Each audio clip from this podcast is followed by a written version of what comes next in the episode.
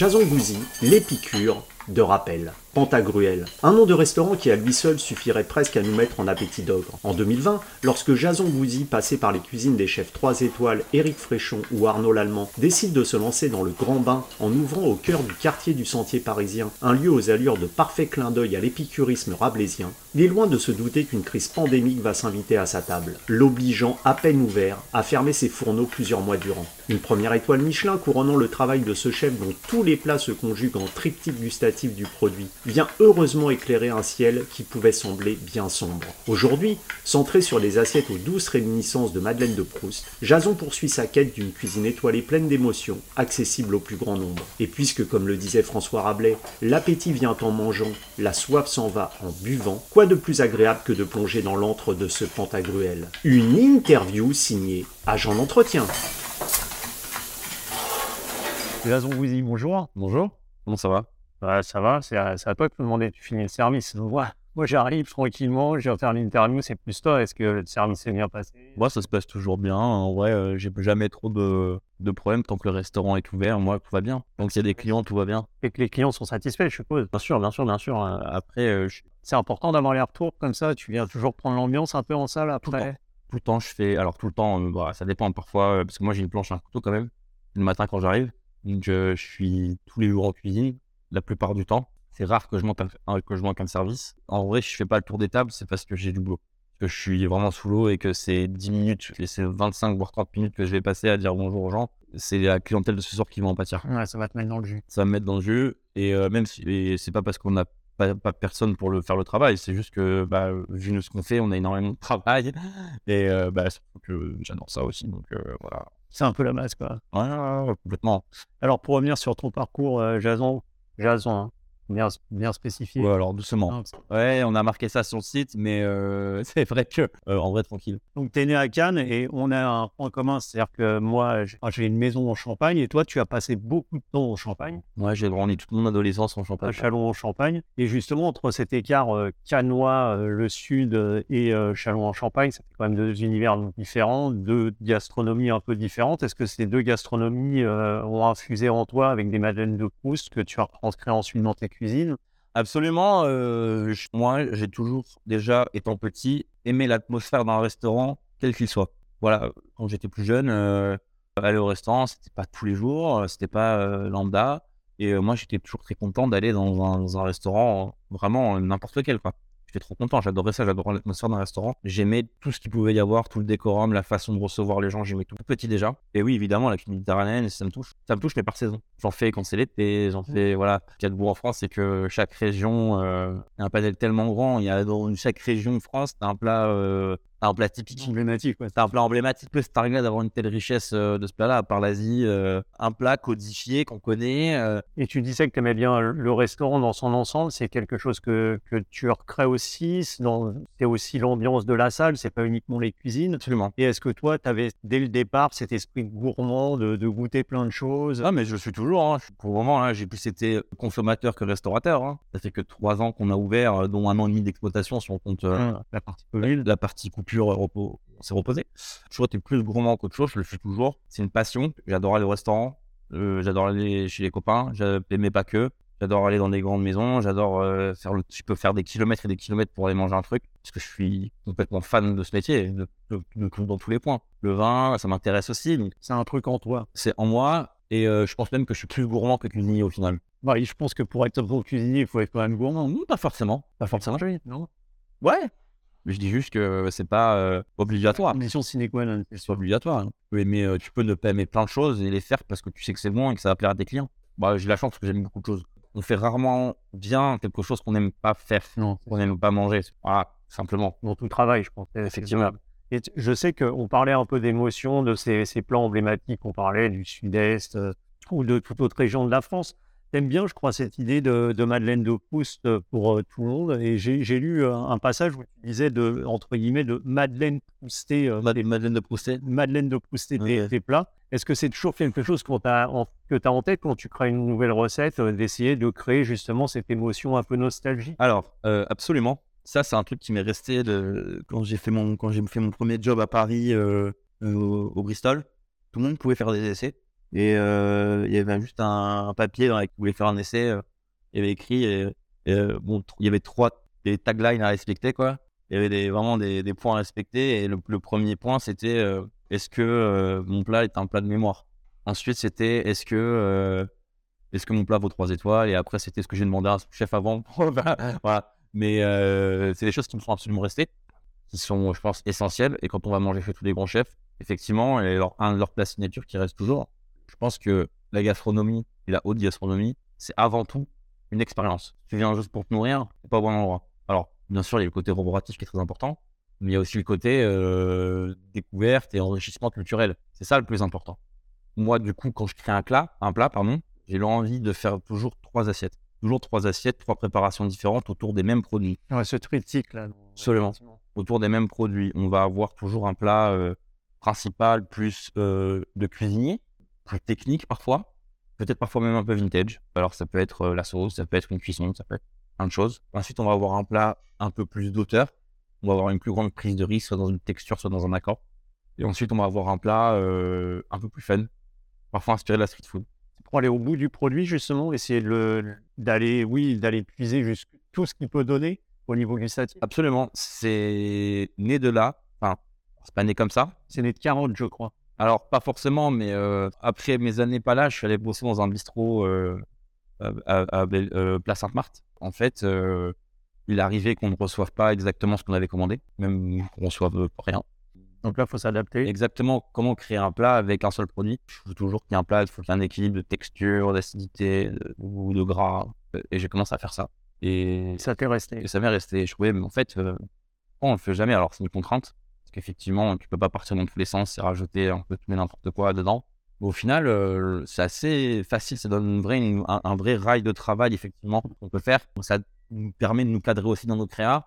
Et ça permet aussi de se concentrer exclusivement sur quelque chose qu'on aime vraiment, quoi. Enfin, euh, envie de faire. Ça évite de partir dans tous les sens parce qu'en vrai, on pourrait partir dans vraiment tous les sens. Et donc, quand tu structures ton plat, en fait, c'est-à-dire que tu prends ce produit-là, tu as à la base quoi l'idée du plat central et ensuite. Ouais, on va avoir. euh, je décide. En fait, c'est pas comme ça. Déjà, je regarde la saison, très important. Je me dis, tiens, euh, j'aimerais bien faire ça. Qu'est-ce qui pourrait être cool en accord? Après, euh, les chefs, moi, je, moi, je parle pour moi, les, les chefs en général, une bibliothèque un peu euh, de goût dans leur tête Ouais. et de ce qu'ils aiment. C'est un, lang- un langage. Et après, tu vas piocher, tu vas piocher, tu vas piocher. Je pense que c'est directement relié au, au palais et tu arrives à t'imaginer le goût qu'avoir avoir un plat juste en combinant de certains accords. Et puis après, tu t'inspires, quoi. Le produit, euh, pour moi, je conçois comme ça euh, le fait de, de, de un accord, un, un ou, une ou deux choses. Après, je suis très terre-mer, donc ça me permet d'aller chercher. Voilà, je sais que j'ai un plat, euh, l'essentiel du goût, c'est ça. J'ai apporté de la technicité dans ça, je commence par la principale, souvent. Et après, je me dis, tiens, ça serait pas mal de faire ça, en, un, un truc à, à- à manger avec les doigts qui soit cool. Street food, street food parfois. Et après, tac, euh, me dire, ok, je vais faire un truc un peu d'auteur, euh, un peu plus prise de risque sur certains accords. Et on va vraiment de pousser le. Exactement. Et on reste vraiment. Je me, suis- si je suis parti sur, euh, par exemple, je sais pas, là, là j'ai fait euh, poireau à enfumer et algues, et c'est un truc que je fais euh, assez souvent au final. J'aime de la même façon. Et ben le poireau, euh, pareil, c'est un travail. voilà, on va chercher toutes les textures, on va chercher toutes les préparations, on va les modifier. voilà, le enfumer c'est pareil. On, et on va chercher ça dans plein d'assiettes différentes. Ça te permet aussi de sortir aussi un peu toi de ta zone de confort. C'est-à-dire que ces deux plats satellites, y en a un où tu peux vraiment te laisser aller. Bon, on se laisse aller sur tous les plats. Hein. On laisse aller sur tous les plats, mais ça fait quand même pas mal d'assiettes sur un menu incitant. Bon, j'en reviens au fait que, à un moment donné, il faut pas perdre les gens. Il faut qu'ils se raccrochent. Moi, j'ai des gens, j'ai une clientèle euh, de tous âges. qui vient chez moi, il y a des gens qui viennent faire leur première étoilée et j'ai des grands épicuriens. Il faut, faut satisfaire tout le monde. faut que tout le monde puisse raccrocher les wagons. Quand je fais un livre à la Royale, ça va satisfaire énormément de gastronomes. faut qu'il y ait ça, les jeunes qui n'ont pas l'habitude de ça et du gibier. C'est sûr. Je sais pas si vous avez vu le spectacle de Marina Rollman sur euh, quand elle parle de de l'apologie, de, de du goût, de la burrata, tout ça, machin, du gna gna gna. C'est une vraie, euh, c'est un vrai, c'est une vraie réalité de société. Faut le prendre en compte. En vrai, quand je fais un plat un peu street food, ça me permet de rapprocher les wagons avec tout le monde. Et tu parlais justement épicurien. Alors épicurien, le nom de ton, ton restaurant, euh, forcément, euh, Panta- Pantagruel, François Rabelais, 1532. Vous savez Dans Pantagruel, ça oppose deux personnages, hein, Pantagruel et, et Panurge. Pantagruel qui est un petit peu plus le sage et Panurge chez Diablerie. Donc, toi, ça laisse entendre que toi, tu serais un, un sage plus que plus qu'un diable. Ou euh, non, je pense un peu des deux. hein. C'est un peu les deux personnages. Complètement. Et le côté épicurien, le côté banquier euh, rabelaisien, c'est quelque chose qui parle justement, cet esprit de la table. Ouais, ouais c'est un, c'est un, c'est un bon, euh, ce, ce François. Et ça avait vivre. Un peu d'excès aussi, je pense. Là où, où c'est très intéressant, c'est que moi, je suis parti sur euh, ce- ce- cette fantasmagorie un peu de Pantagruel, tout ça. Parce que euh, moi, j'aime bien l'heroic fantasy de base. Euh, J'estime que justement, euh, je voulais faire un restaurant français. Je voulais faire quelque chose qui représente aussi un univers. Je pense que quand, quand on. Voilà, le but, c'est de faire une. Enfin, on raconte une partition, quelque chose de poétique. On vient au restaurant, vous n'êtes pas là pour. Enfin, voilà, faut déconnecter, quoi. Faut déconnecter, faut passer à autre chose et faut, faut Il faut se laisser emmener, il faut se laisser guider. Absolument, faut se laisser guider. Et je pense que c'était un, un bel axe pour raconter une histoire. Et en fait, notre cuisine, elle s'y prête bien. Après, euh, dans mon cercle d'amis, je suis quelqu'un de considéré comme quelqu'un de gourmand, hein, on va pas se mentir, et, euh, et d'assez volubile. Un peu une personnification quelque part. Mais, euh, mais ouais, on a cette grande assiette. Dans l'assiette, on a aussi cette grande assiette quand on a quand t'es trois étages, cette grande assiette. Et on a plein de petites assiettes autour. Peut-être ça aussi. ouais, voilà, c'est ce que serait pas aussi. Là, on intellectualise. hein. Franchement, là, voilà, on a Pantagruel, on a, on a ses copains autour. et- Et alors, moi, j'ai noté que dans Pantagruel, justement, il y a une phrase qui dit Soyez vous-même interprète de votre propre entreprise. C'est une citation, justement, Oh, c'est excellent. que tu as pris pour toi pour pouvoir euh, créer, justement, ce lieu qui te ressemble, je suppose. Moi, je pense que te lancer dans le grand bain. Moi, je pense que déjà, moi, quand j'ai commencé la cuisine, j'ai toujours voulu être chez moi. Je n'ai jamais, euh, je me suis jamais dit, je serai chef dans un euh, restaurant euh, qui n'est pas à moi Dès le départ. dès le départ. Mais je ne conçois pas d'être, de ne pas être chez moi et je pense que ça fait partie du tout, d'un tout aussi. Je pense que effectivement, quand on a euh, euh, envie de raconter son histoire euh, culinaire et quand on a une identité aussi, c'est bien de tout faire soi-même, même si on fait des erreurs. Le- L'échec, il n'existe pas en fait. Et puis on apprend de ses erreurs, forcément. L'échec, l'échec n'existe pas. C'est pas vrai. Enfin, c'est pas, il n'y a pas d'échec. C'est à partir du principe où on dit que c'est, on a appris, on a évolué, on, on fera plus cette bêtise. Bah, en fait, c'est pas un échec. Parce que personnellement, je suis enrichi. Donc euh, techniquement, il n'y en a pas. Et tu parlais de raconter des histoires, c'est comme ça aussi. Imagine tes menus, c'est-à-dire que tu veux raconter une histoire avec euh, une intro, une fin. Alors oui, ça c'est sur le papier. euh, on parle du menu. Après, euh, euh, non, vraiment déjà, on prend pas par plat et c'est déjà pas mal. Ce qui me concerne. Mais il y a un fil conducteur quand même. Pas surtout, pas pas euh, tout au long du menu, oui, mais euh, on va pas remettre des produits tout au long du menu. Non, non, bien sûr. Et c'est ça que tu veux dire. Oui, mais l'histoire, elle peut être, euh, tu vois, une histoire, c'est plusieurs chapitres. Donc forcément, le, le fil conducteur reste le même, mais tu as des choses différentes. Donc, Oui, bien sûr. tu vas pas avoir un seul, un seul. Ah oui, bien sûr, bien sûr, bien sûr. Et ta cuisine, là, on en parle, mais co- comment toi, tu la qualifieras en quelques mots si tu devais euh, décrire euh, ton, ton style culinaire, euh, le style de la zambousie à, à des personnes qui se sont Non, Bah, euh, clairement, c'est une cuisine bourgeoise. Hein. C'est une cuisine bourgeoise populaire, je dirais. Bourgeoise populaire, vraiment, euh, sur, vraiment sur le plaisir et la gourmandise. Mais c'est ouais, c'est ça, c'est bourgeoise populaire. Alors, effectivement, ça va pas bien ensemble, mais, euh, mais moi, je pense que si. Bourgeoise dans le sens où on, réinterprète parfois des grands classiques de la gastronomie française et on se permet d'aller les travailler, on se permet de les. Voilà, des, des gros classiques parce que voilà, on aime ça. Et à un moment donné, euh, populaire parce qu'on essaie de toucher tout le monde. Et en vrai, c'est tous ces plats old school de technicité. En fait, la, la, la, la- une cuisine bourgeoise, on met de l'intention, on met de la technicité, on met de l'implication. Voilà, c'est pas forcément le produit, hein. sois d'accord. C'est plus euh, l'approche du cuisinier qui va essayer de, de magnifier ça, de le rendre beau et de le rendre joli, c'est ça, pour moi. Oui, c'est cette définition. Et ensuite, euh, populaire, parce que voilà, c'est le- c'est- ça reste, euh, ça reste, voilà, on essaie de toucher, de, de plaire à- au plus grand nombre. Alexandre Mazia, euh, trois étoiles que j'avais interviewé, me disait que quand, quand tu manges dans la cuisine, tu me manges moi. Est-ce que tu penses que toi aussi, Absolument. tu mets beaucoup Ouais, toi dans la cuisine? Ouais, complètement. En mangeant tes plats, euh, quelqu'un peut un peu déceler ta personnalité? Ouais, complètement. Je pense. Ça, c'est. Ouais, ouais, complètement. Je pense que c'est complètement papable. Papable dans le sens où. euh, Ouais, après, faut être enfin psychologue. Mais, mais ouais, il y a un peu de ça, ouais. Et Tes amis te reconnaissent bien, en tout cas, dans ta cuisine. Complètement. C'est important de ne pas se dévoyer, d'être soi-même, c'est ce que tu disais. C'est peut-être aussi pour ça que tu ne voyais pas. euh, Je pense que j'ai jamais été autant heureux à partir du moment où euh, j'ai ouvert mon restaurant. Même euh, si on a des galères quand on ouvre son restaurant, c'est obligé. Personne ouvre. euh, bah, ça dépend de ce que tu mets, mais, mais même, t'as toujours des galères. Et en vrai, même ça, j'ai jamais été. Même quand j'avais zéro couvert dans mon restaurant, ça m'est arrivé un paquet de fois. En vrai, j'ai toujours été heureux. La liberté, elle n'a pas de prix. Ah, ça n'a aucun prix euh, de se dire je prends un virage à 180 degrés pour faire autre chose. Personne t'en empêche. Et franchement, euh, j'ai jamais été autant heureux depuis que j'ai mon restaurant. Et même avant l'étoile, même avant tout ça, c'est hormis le, côté libertaire de ça, euh, parce qu'on n'est pas tout le temps libre. hein. On, se met toujours des barrières plus ou moins, plus ou moins grandes, mais Et, et ce virage à 180 degrés, comme tu le disais, il a failli partir dans le bas-côté. Enfin, C'est-à-dire qu'il a un peu mal commencé. Ouvres ton restaurant. Quelques mois après, je crois, euh, arrive ce merveilleux virus. ouais, on est ouvert pendant les grèves aussi. Ah, t'as ouvert aussi pendant les grèves? Ouais. T'as fait un best-of. Ouais, ouais. Et euh, C'est pour ça, je pense que la nouvelle génération de cuisiniers, elle est prête à tout affronter. hein. Franchement, en termes de, de, de confiance en soi, quand t'as passé ça, t'es prêt à y aller. quoi. Disons que t'as une moins grande mesure du risque. En termes d'entrepreneuriat, quand quand t'as vécu ça, tu te dis que, ok, franchement, c'est pas grave. Si j'ai envie de faire un truc demain, je le fais et on verra bien.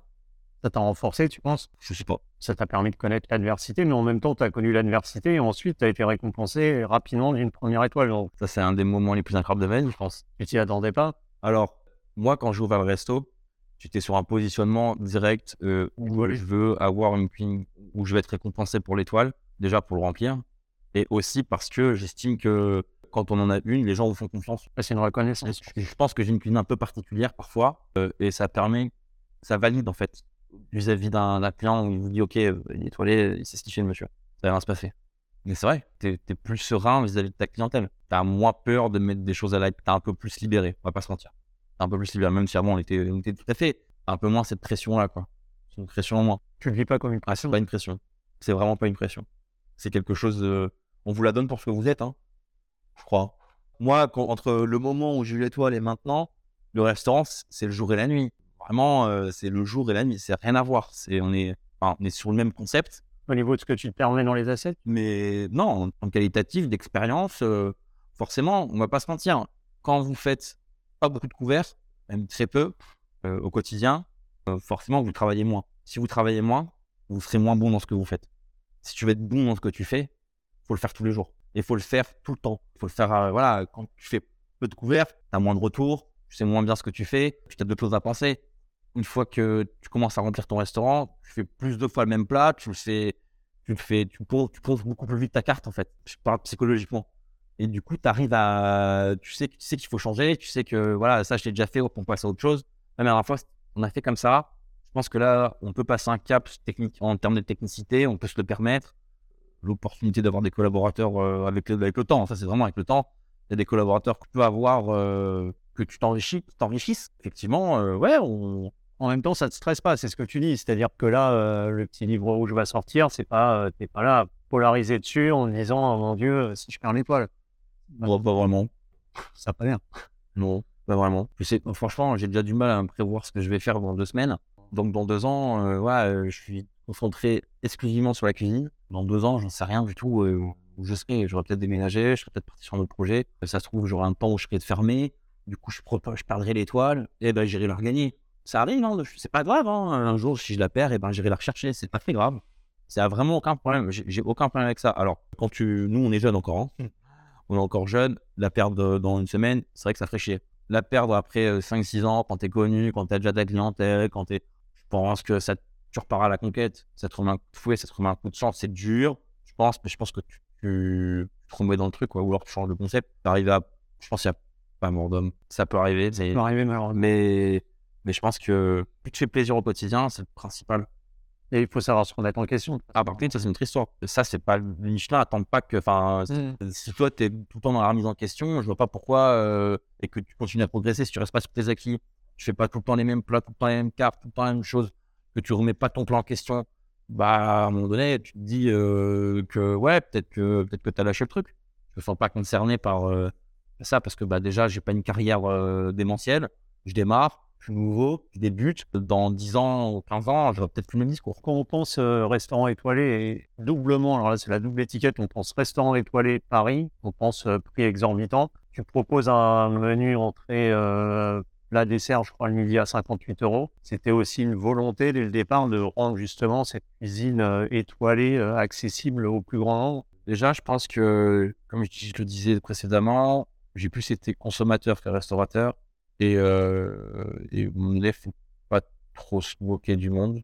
faut le prix juste. faut juste un prix juste par rapport au produit que tu utilises. Si toi, tu mets de l'implication dans ton plat qui a de technicité, et ça, c'est le client ne doit pas le payer. Hein.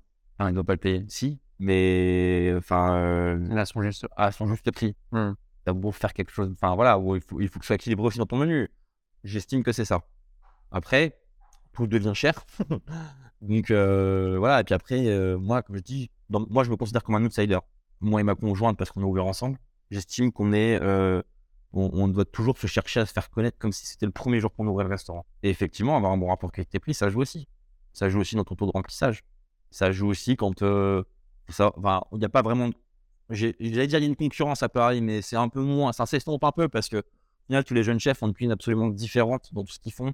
Il y a des identités complètement différentes. Euh, vous pouvez aller manger dans 10 étoilés, je peux vous en citer 10 de jeunes chefs trentenaires. Vous allez manger chez eux, ce sera des, des, des, des, cuisines et des partitions totalement différentes. Donc je pense que c'est pas vraiment de la concurrence, c'est juste des choix différents. Et c'est pas moins bien, je pense que c'est même pas à dire lui c'est mieux, lui c'est moins bien. Différence. C'est une question de cap- de captation. Différente, sa propre sensibilité à la cuisine aussi. C'est une question, c'est une question aussi de captation. Mais c'est ce qu'on disait en off aussi, c'est que Tu as le choix entre deux restaurants gastronomiques étoilés. Tu ne sais pas, on va pas se mentir, c'est ça la vérité. Hein, c'est t'as le choix entre deux restaurants gastronomiques étoilés. Tu ne sais pas lequel choisir. Les deux te font envie. On va pas se- ça, va, Regarde le ça, va, ça va jouer à- au meilleur rapport qualité-prix. Après, faut pas se dévaloriser et casser les prix, ça sert à rien euh, de faire ça. Parce que du coup, euh, les gens, moi, quand j'ai quand eu l'étoile, j'étais un des restaurants étoilés le moins cher au déjeuner de Paris. Là, c'est faire rentrer un rond dans un carré. Je crois qu'on avait un menu déjeuner à 39 euros. C'est faire rentrer un rond dans un carré. Les gens, ils viennent pas pour la bonne chose. Quand ils font leur recherche, c'est- quel est le restaurant étoilé le moins cher de Paris? Et tu viens pas pour les bonnes choses. Tu es venu parce que c'est pas cher ou tu es venu pour découvrir la cuisine? La zone limite, c'est ça. C'est ok, tu viens, c'est cool parce que le rapport qualité-prix est intéressant, mais je suis pas venu parce que c'était pas cher. C'est là où toute la subtilité. Euh, là, c'est dur. C'est dur de savoir, de se positionner. de le Ah, le curseur, il est, il est Ouais. extrêmement compliqué parce qu'il augmente d'année en année, et c'est différent d'année en année. Et il faut être cohérent avec le marché euh, ambiant autour de soi. Voilà, là, je sais qu'en ce moment, il y a des restaurants qui sont pas étoilés, ils sont juste gastronomiques. On est sur, euh, on est sur le même positionnement de prix. Même grille tarifaire, ouais. On est sur la même grille tarifaire. Est-ce que euh, l'étoile la légitimité pour avoir des prix plus chers? Je crois pas. Et après, c'est ce qu'on disait tout à l'heure, c'est que est-ce que c'est vrai rapport qualité-prix, après on vient pour une expérience, mais Mm. quand même euh, que raisonnable. Tu peux comprendre que cer- certaines personnes puissent s'étonner euh, d'additions. Alors, je ne vais pas citer le nom, mais quand tu as des menus étoilés à 500, 600 euros, Si c'est 500 euros et 600 euros et que ça vaut son prix, ça me pose aucun problème. Si tu as mangé des produits de ouf, si tu as mangé des, un- des, des plats cuisinés de manière excellente, alors c'est un menu. Quand tu prends un menu, effectivement, tu as des plats avec des produits de luxe, d'autres un peu moins, c'est que ça s'équilibre.